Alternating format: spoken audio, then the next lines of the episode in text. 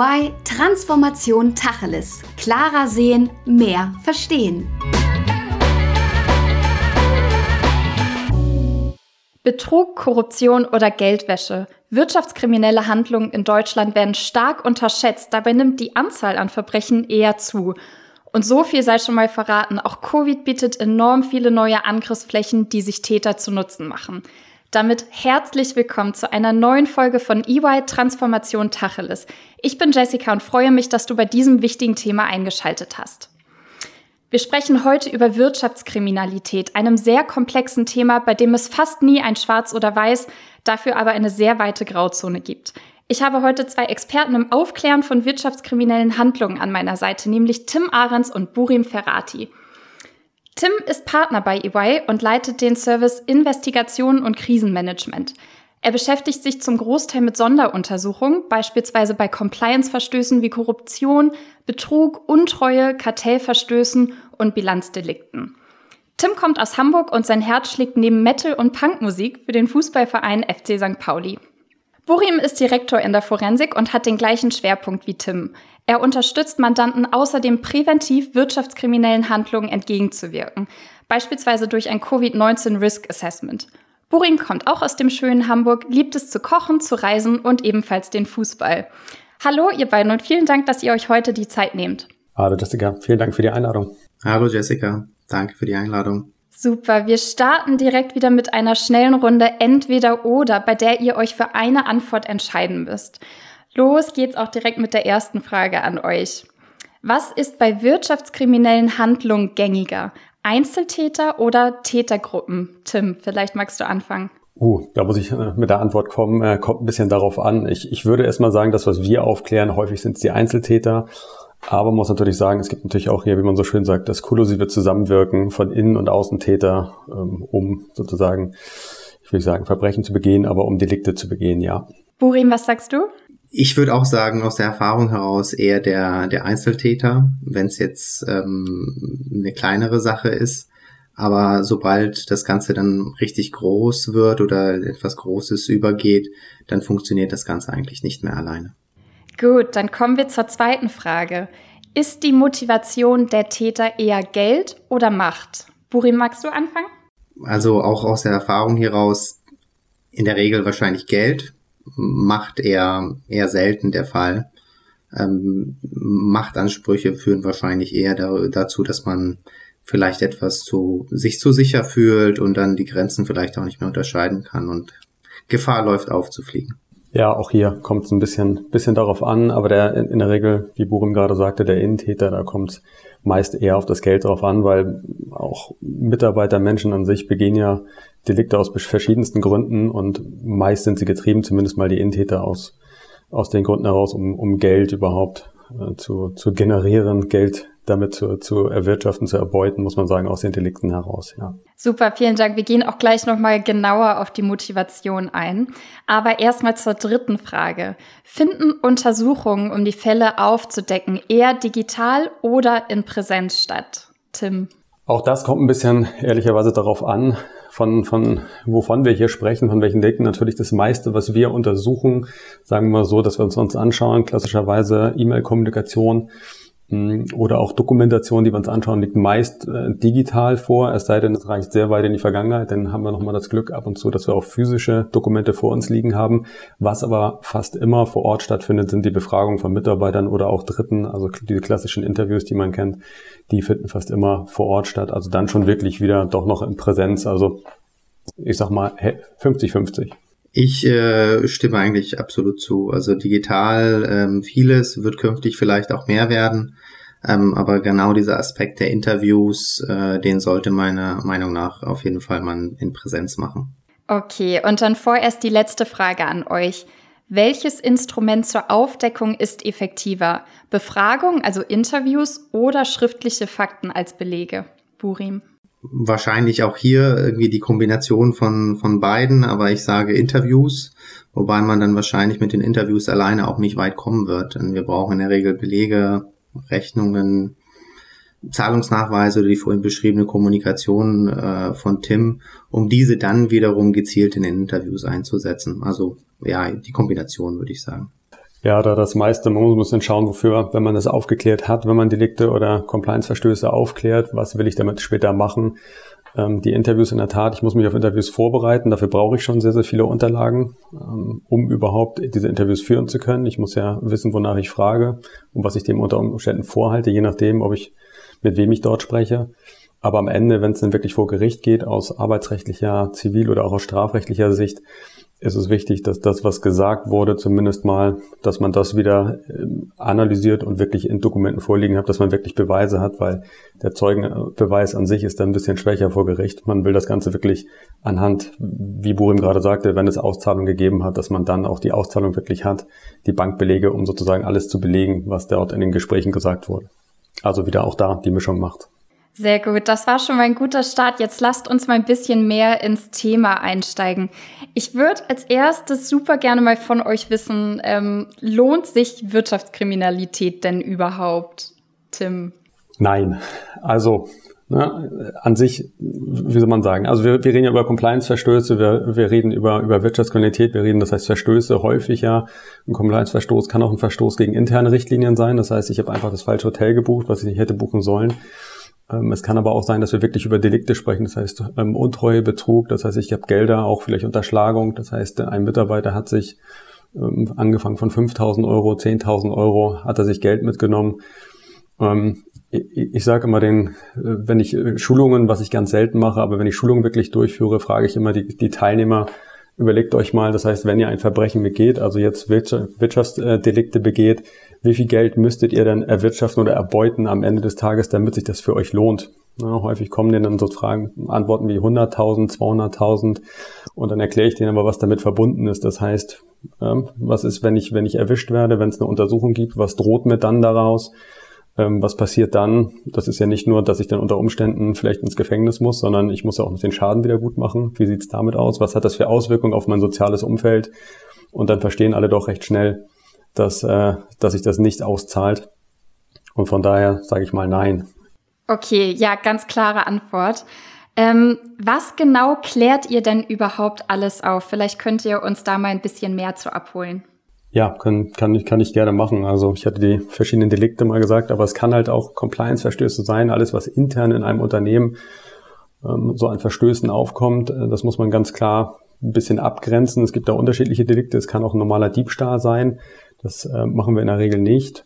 Aber wenn wir jetzt von, wir müssen sehen, ob das Unternehmen ist es Täter, ist es Opfer. Wenn das Unternehmen Opfer ist, dann reden wir hier meist von, dass Mitarbeiter Geld entwendet haben oder auch Gegenstände, größere Gegenstände entwendet hat, also ähm, größere Assets ähm, oder auch Fahrzeuge entwendet hat in der Größe oder äh, die klassische Untreue, das heißt aus der Buchhaltung oder der, der Zugriff hatte auf die Bankkonten, hat sich Geld überwiesen zu eigenen Zwecken, indem er falsche Rechnungen geschickt hat. Das, das machen wir. Oder auch Betrug beispielsweise. Ähm, das bearbeiten wir ebenfalls. Kann aber auch, äh, wenn wir ins Kartellrecht gehen, das heißt, ein Unternehmen hat sich zusammengeschlossen mit anderen Unternehmen und hat dann sozusagen den Markt aufgeteilt. Wir wollen nicht über ähm, horizontale und vertikale äh, Kartelle reden, aber hat sich den Markt aufgeteilt, was ja verboten ist. Ähm, das klären wir dann auf, versuchen es aufzuklären. Und ähm, oder auch wenn es sozusagen gibt, das Unternehmen ist nicht mehr Opfer, sondern Täter in dem Fall. Wir reden hier von Bestechung, Korruption. Das heißt, das Unternehmen hat davon profitiert, dass diese äh, Delikte begangen wurden. Das heißt, man hat Kunden bestochen, um dort Aufträge zu generieren. Das untersuchen wir. Aber wie gesagt, es kann halt auch der, der klassische Reisekostenbetrug sein, der eine, eine ganze Nummer kleiner ist, als wenn wir jetzt hier von kartellrechtlichen Themen sprechen. Und auch für das Unternehmen äh, ganz, ganz anders äh, ganz andere Strafen bedeutet in dem Fall dann erstmal gar keine voraussichtlich, je nachdem. Äh, wenn natürlich der Mitarbeiter aus den Reisekosten wiederum eine Bestechung begangen hat, dann sieht es wieder anders aus. Aber das sind so ganz klassisch das, was wir uns anschauen. Es können auch, auch ähm, was wir ganz häufig in letzter Zeit haben, ist Datendiebstahl. Das ist so ein bisschen weg von den klassischen Delikten, die wir kennen dass ähm, Mitarbeiter Daten mitgenommen haben aus dem alten oder aus dem Unternehmen, das sie verlassen haben, oder sie haben auch wirklich ähm, Geschäftsgeheimnisse verkauft an Wettbewerber oder an Dritte, um dann wiederum Geld zu bekommen. Das klären wir dann auch auf. Okay, wow, also eine echte Vielfalt an Themen. Ähm, von wem werdet ihr denn beauftragt? Also vielleicht sowohl in dem Fall, wo das Unternehmen der Täter, aber auch das Opfer ist. Also vielleicht kann ich da einsteigen. Also das ist auf jeden Fall ähm, haben wir da unterschiedliche Stakeholder, die uns äh, dort beauftragen. Also das äh, fängt vom Aufsichtsrat an. Wenn dort auch ein konkreter Vorstandsbezug ist, geht er natürlich über den Vorstand, äh, der uns dann auch beauftragen kann, ähm, aber auch äh, die Fachabteilung, sei es jetzt ähm, die Legal-Abteilung oder die Compliance-Abteilung, aber auch die Internal Audit-Abteilung, je nachdem, welcher Fachbereich natürlich im Unternehmen dann äh, sich dem Thema auch annimmt. Andersherum kann es auch sein, dass wir natürlich im Zusammenhang mit Untersuchungen, die jetzt, wo wir, wo uns das Unternehmen nicht direkt beauftragt, sondern vielleicht eine, eine Anwaltskanzlei, die dort die Untersuchung auch treibt, uns dann äh, für unsere Fachexpertise dann entsprechend mit ins Boot holt, so dass wir dann eben durch externe Kanzleien auch beauftragt werden. Ich glaube also eher seltener ist es, dass dann natürlich auch Regulatoren tatsächlich uns dann auch mit beauftragen, kommt aber auch durchaus auch vor. Okay, also kann man quasi sagen, dass ihr so ein bisschen unter der Hand lauft oder also meine Frage ist, warum werden denn nicht proaktiv schon noch mehr Strafanzeigen gestellt? Wieso beauftragt man euch? Ja, das ist eine gute Frage. Also das ist natürlich das, das, das liegt natürlich nicht bei uns. Das ist die Aufgabe der, der Staatsanwaltschaft, dann zu ermitteln, wenn es eine Anzeige gegeben hat oder auch von sich aus loszulaufen. Es gibt ja auch ein paar Delikte, die die Staatsanwaltschaft von sich aus dann wiederum ermittelt. Was wir machen ist, wir klären erstmal innerhalb des Unternehmens auf, warum machen wir das, weil die Geschäftsleitung, das umfasst also den Vorstand wie auch die Geschäftsführung, aus dem Gesetz heraus eine Verpflichtung hat und eine Pflicht hat, ähm, derartige Verstöße aufzuklären. Es gibt mehrere Gründe. Erstmal haben sie die Verpflichtung natürlich, ähm, den, den Schaden vom Unternehmen abzuwenden. Das heißt, wenn wir von etwas reden, dass es eine Korruption und Bestechung gegeben hat oder noch aktuell gibt, dann ist das die Geschäftsleitung verpflichtet, ähm, hier, hier nachzuhelfen sozusagen oder diesen sofort abzustellen, dass es hier weit zum weiteren Schaden kommt für das Unternehmen. Ähm, auf der anderen Seite gibt es aber auch die Verpflichtung, für das Unternehmen entstandenen Schaden wieder zurückzuholen. Das heißt, die Geschäftsleitung muss es selber in die Hand nehmen und muss den Schaden bestimmen, wie groß der Schaden ungefähr ist und muss dann abwägen, ob sie ihn zurückholen müssen oder nicht. Unter Umständen begehen sie dann eine eigene Strafbarkeit, wenn sie es nicht machen, weil die meisten natürlich, wenn wir von großen Aktiengesellschaften sprechen, denen gehört ja nicht das Unternehmen, das sind halt Vorstände, die wiederum gewählt wurden, die haben aber eine gewisse Vermögensbetreuungspflicht, da spricht man davon. Und das heißt, die müssen das Geld zusammenhalten und können jetzt nicht einfach sagen, auf das Geld verzichte ich jetzt, was dieser Mitarbeiter äh, entwendet hat, aus folgenden Gründen. Warum stellt man keine Strafanzeige? Das liegt halt beim Unternehmen selbst. Das Unternehmen selber muss ja eine Strafanzeige stellen und sagen, liebe Staatsanwaltschaft, liebe Polizei, wir haben hier folgende Delikte, folgenden Sachverhalt, wir möchten Strafanzeige stellen gegen den Mitarbeiter oder gegen Dritte, ähm, weil wir betrogen wurden oder es andere Delikte gibt. Das liegt natürlich bei dem Unternehmen. Es gibt ähm, Pro und Contra, warum man das nicht macht. Ähm, Im ersten Schritt will natürlich das Unternehmen erstmal selber feststellen, was ist da dran. Das heißt, ne, was ist, wenn ich auch Hinweise kriege, aktuell aus dem Hinweisgebersystem, muss ich das erstmal selber aufklären. Das hat auch ein bisschen was natürlich mit der Geschwindigkeit dann zu tun. Okay, vielen Dank. Das ja macht total Sinn. Ähm, lasst uns noch mal auf einen anderen Aspekt eingehen. Ich hatte das ja eingangs schon erwähnt. In Zeiten der Pandemie haben wir ja eine Zunahme von Kriminalität erfahren und anscheinend sind Tätern hier keine Grenzen gesetzt, was für Ideen sie sich noch einfallen lassen. Ähm, Burim, was für Delikte im Zusammenhang mit Covid gibt es denn? Also ich glaube so die, die gängigsten tatsächlich, die auch ähm, eine Zeit lang äh, sehr stark durch die Presse gingen, waren sicherlich das Thema äh, Kurzarbeitergeld, aber auch das Thema Subventionsbetrug insgesamt. Also das heißt, die ganzen Fördergelder, die im Zusammenhang mit Covid-19 ähm, geleistet worden sind und die ganzen Töpfe mit Geld, die dann bereitgestellt worden sind, da haben natürlich, äh, das ist natürlich irgendwie so ein gewisser Nährboden dann auch für, für Wirtschaftskriminelle und Betrüger gewesen, dort tatsächlich dann ähm, kräftig zuzugreifen, was ja auch geschehen ist. Und ähm, insbesondere, das sind so die beiden Themen, wenn man jetzt von der, von der Vermögensschädigung konkret spricht, die dann äh, tatsächlich zu beobachten waren. Ein, ein anderer Aspekt, der insbesondere, der schon vorher da war, aber jetzt gerade durch, äh, durch die Pandemie Zeit und dadurch, dass dann ähm, viele ins Homeoffice geschickt worden sind, interne Prozesse und Kontrollen dann natürlich nicht mehr so funktioniert haben, sie, wie sie in der, ich sag mal, idealen, normalen Arbeitswelt vorher funktioniert haben, sondern ähm, entsprechend umgestellt werden mussten. Andere haben das besser hingekriegt als, oder einige haben das besser hingekriegt als andere. Und dann natürlich auch das ganze Thema Cyberkriminalität. Also das hat Cyberkriminalität mit mit anschließenden ähm, Geldforderungen oder Forderungen in Form von Kryptowährungen, um Daten freizugeben oder grundsätzlich einfach mal der klassische Datendiebstahl bei einem, bei einem Mitarbeiter sich reinhacken und ähm, den dann über einen infizierten Link äh, locken und dann Daten stehlen. Das sind natürlich so die klassischen drei Themen, die insbesondere durch die Pandemie dann weitergetrieben worden sind. Okay, wow. Ähm, ich weiß, die Frage ist ein bisschen tricky, aber gibt es sowas wie ein typisches Täterprofil?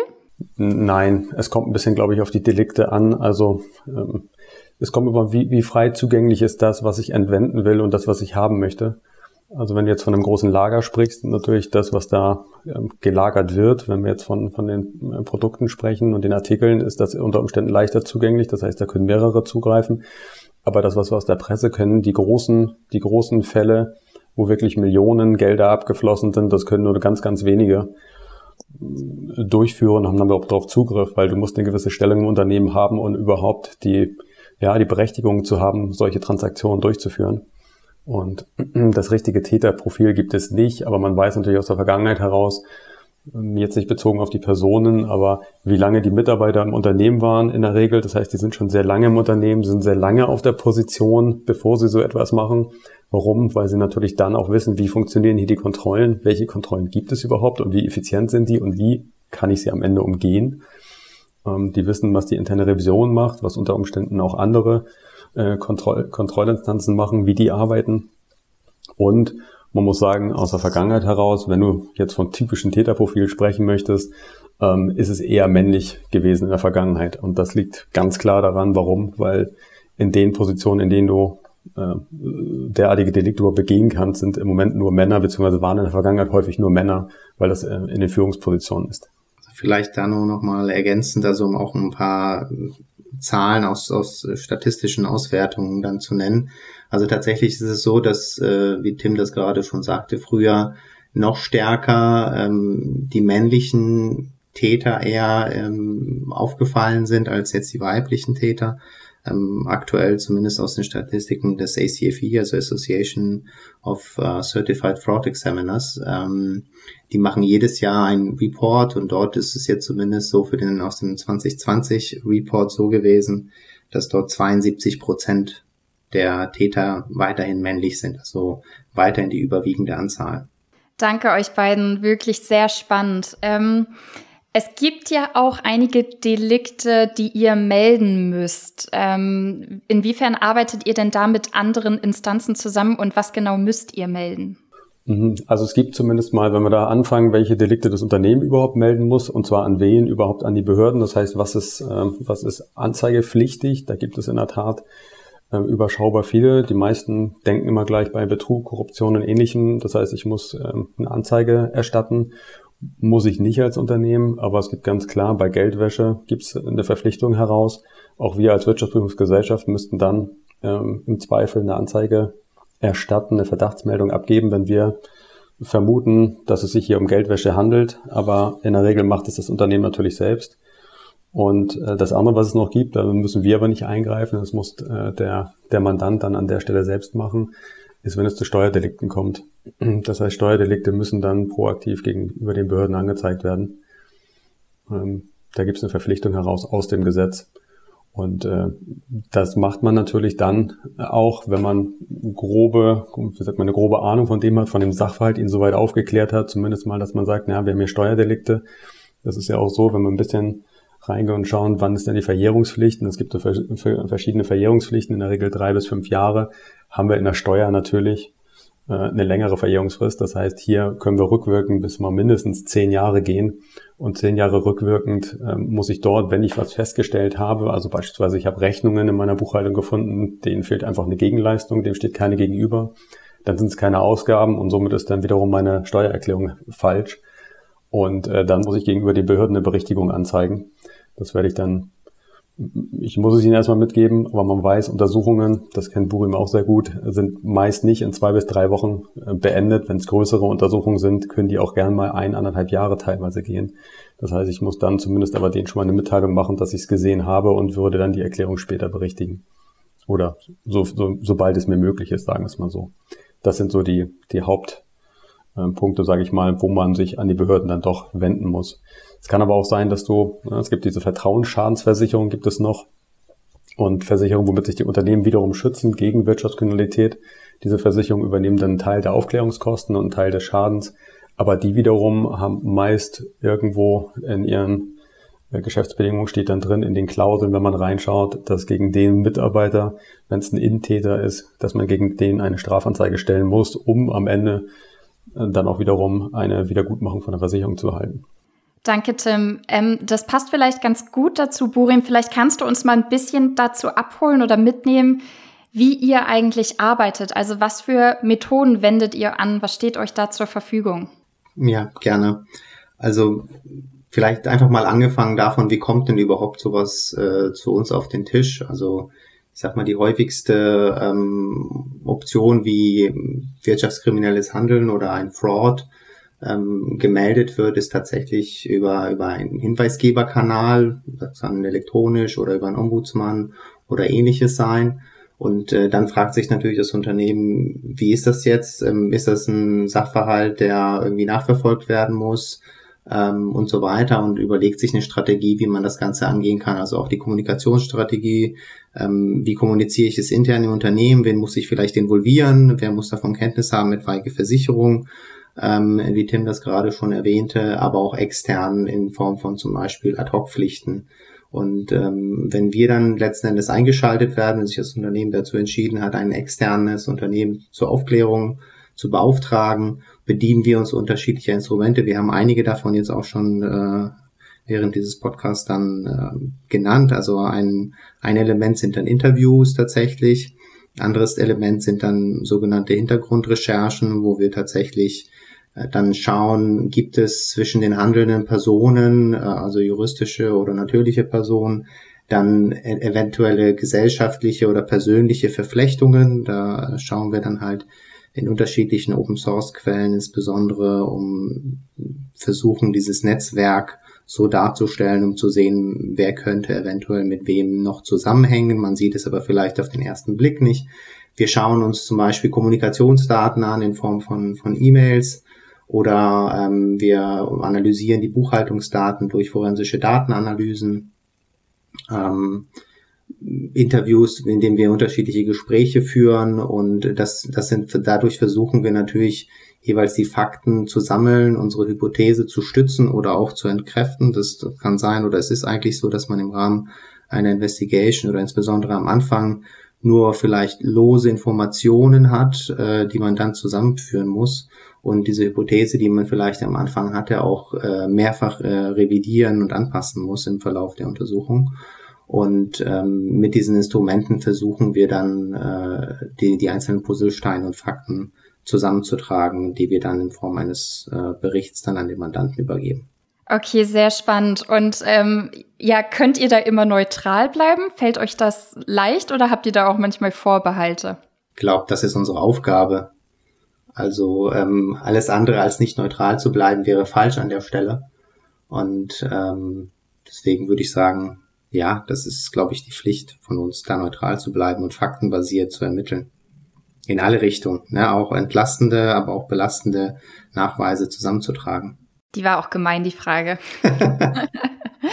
ja, ähm, wie sieht das denn aus? Habt ihr auch denn manchmal Stillstand auf den ähm, Untersuchungen, sodass auch euer Frustrationslevel manchmal so ein bisschen ansteigt, weil euch irgendwie die Hände gebunden sind oder es nicht weitergeht?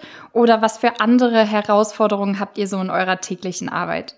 Ja, also wirkliche Frustration, Herausforderungen ähm, haben wir natürlich in einigen Fällen auch, aber ähm, das ist ein bisschen so ne, unser unsere Untersuchungen bzw. unsere Sachverhaltsaufklärung findet halt nicht wie beim Tatort in 90 Minuten äh, statt. Das schaffen wir leider nicht. Ich hatte vorhin gerade gesagt, dass Untersuchungen auch sehr lange gehen können. Ähm, insbesondere ähm, wenn wir hier von ähm, zum Beispiel äh, kartellrechtlichen Verfahren sprechen, können die sehr, sehr in sich in die Länge ziehen. Natürlich hast du auch ab und zu mal Tätigkeiten dabei, ähm, was es früher häufiger gab, dass man sich durch hunderte von Aktenordnern wälzen musste. Das ist natürlich dann, ja, das zieht natürlich alles ein bisschen in die Länge. Heutzutage ist das digital, macht das das Ganze ein bisschen einfacher, aber heutzutage muss man halt auch herausfinden, welche von den ganzen digitalen Quellen, die es gibt, haben wir im Zugriff. Was für uns natürlich ein bisschen herausfordernd ist, dadurch, dass wir natürlich ein bisschen anders arbeiten als die Staatsanwaltschaft. Wir haben einfach andere Befugnisse, wesentlich weniger, als es die haben. Ähm, macht es uns natürlich das ganze Auswerten von verschiedenen Chats nicht so einfach. Auch die, diejenigen, die derartige Delikte begehen, gehen natürlich und wenden mittlerweile auch andere äh, Chats an oder nutzen andere Chats. Das macht es für uns nicht so einfach, die auszuwerten, aber auch da sind wir natürlich dran. Und äh, es macht einfach, glaube ich, die Länge ja, der, der Projekte. Ab und zu, wenn die Staatsanwaltschaft dazu kommt, verlangen die natürlich erst Zugriff auf die Zeugen, also auf die Mitarbeiter bei Befragungen. Dann stehen wir erstmal hinten an und warten ab, bis die Staatsanwaltschaft durch ist. Das kann natürlich auch ein bisschen dauern. Aber so wirkliche Frustration, nee, kommt, kommt ehrlich gesagt eigentlich nicht auf bei uns. Okay, dann lasst uns noch mal so einen Blick in die Glaskugel werfen. Ähm, als wir vorab schon mal gesprochen haben, habt ihr von sogenannten Mega-Investigations gesprochen. Was genau meint ihr denn damit? Und kann man sagen, dass ja die Welt wird so immer vernetzter und komplexer, dass dadurch auch die Delikte komplexer werden? Also ich, ich glaube schon. Ich bin eigentlich auch davon überzeugt, dass äh, und sicherlich noch äh, einige sehr, sehr große Investigations oder Sonderuntersuchungen erwarten werden. Also allerdings denke ich halt eben, dass äh, so eine, ich nenne sie jetzt mal Mega-Investigation tatsächlich uns noch bevorsteht. Also das soll jetzt nicht irgendwie apokalyptisch klingen oder so. Allerdings, ähm, wenn man jetzt einfach mal schaut, wie viel Geld in die ganze Weltwirtschaft gepumpt wird und äh, wie viel auch insbesondere zum Beispiel in in das ganze Thema Klimawandel beziehungsweise Bekämpfung von des Klimawandels äh, Wandels weltweit äh, investiert wird, sei es jetzt zum Beispiel das Thema Elektroauto, Windparks oder grüne oder beziehungsweise nachhaltige Investitionsmöglichkeiten an der Börse. Alles, was grün und nachhaltig ist oder für, zumindest es versucht zu sein, äh, wird fast automatisch schon irgendwie finanziell höher bewertet. Das dann zusammengenommen mit ähm, der ganzen Digitalisierung und Vernetzung der Welt ähm, führt natürlich zu einem deutlich höheren Risiko. Also und dass jetzt die grünen Sachen alle ähm, höher bewertet werden oder da wir dann viel, viel Energie reinstecken, ist meines Erachtens auch nicht falsch. Denn wir müssen absolut handeln und zwar eigentlich schon gestern. Allerdings führt das halt auch natürlich dazu, dass sich die Weltwirtschaft, Unternehmen, Fonds und so weiter entsprechend auch irgendwie anpassen müssen, um mitzuhalten oder zumindest vordergründig mithalten zu können. Und dies ruft nun mal halt Wirtschaftskriminelle ins Spiel, die daraus Profit schlagen wollen. Also einfach oder vielleicht um den Anschluss auch nicht zu verlieren. Und äh, daher glaube ich, dass die nächste wirklich große Investigation leider auch wieder im Bereich Klimaschutz liegen wird. Also ähm, wie gesagt, insbesondere durch diese Massen an Geld, das da rein, die da reinfließen, aber auch äh, durch die Vernetzung und äh, der, der Lieferketten und Strukturen weltweit. Danke, Burin, für den Ausblick, den du uns hier so ein bisschen geben konntest. Ähm, unsere Folge neigt sich leider schon wieder so langsam dem Ende, aber ich kann euch natürlich nicht entlassen, ohne euch unsere Plakatfrage zu stellen. Wenn ihr also von euch ein Plakat zu unserem Thema in der Stadt aufhängen dürftet, Tim, was darf ich denn auf dein Plakat schreiben? Ja, das hattest du eingangs schon geschrieben. Ähm, ich würde es ins Englische übersetzen. A crime does not pay, würde ich denn da unterschreiben. Okay, das übernehme ich sofort. Burim, was darf ich auf deinen schreiben? Bei mir, ja, Wirtschaftskriminalität gemeinsam bekämpfen. Also ich, wenn, wenn ich darf, will ich auch sagen, warum. Also ich, ich glaube nämlich einfach nur, ähm, es reicht nicht irgendwie mehr Regulatorik und äh, Gesetzgebung zu fordern. Also ich glaube, wenn wir ähm, wirklich Wirtschaftskriminalität bekämpfen wollen, müssen die Unternehmen mitziehen und müssen die Mitarbeiter mitnehmen. Zum Beispiel durch auch präventive oder insbesondere auch durch präventive Maßnahmen und Sensibilisierung. Ja, ähm, nur, nur so geht's, glaube ich, dass man dann äh, tatsächlich Wirtschaftskriminalität bekämpft und nicht nur einer alleine, sondern dann insgesamt. Danke, Burim. Ja, was für ein spannendes Thema und toll, dass wir mit euch mal einen Blick wirklich hinter die Kulissen werfen durften. Einen ganz herzlichen Dank an euch beide, Tim und Burim. Es war wirklich toll und ganz spannend, euch als Experten bei uns zu haben. Vielen Dank. Vielen Dank auch an dich. Vielen Dank, dass wir da sein durften. Auch von meiner Seite besten Dank. Und wenn euch da draußen diese Folge auch so gut gefallen hat oder ihr sogar noch offene Fragen an die beiden habt, dann dürft ihr diese Folge natürlich gerne kommentieren, liken, ihr dürft sie teilen oder auch weiterempfehlen und dann freuen wir uns, wenn ihr beim nächsten Mal wieder dabei seid. In der Zwischenzeit könnt ihr euch wie immer gerne mit Fragen oder auch Themenvorschlägen an unsere E-Mail-Adresse podcast.de.ey.com wenden. Tschüss und bis zum nächsten Mal. Das war EY Transformation Tacheles. Klarer sehen, mehr verstehen.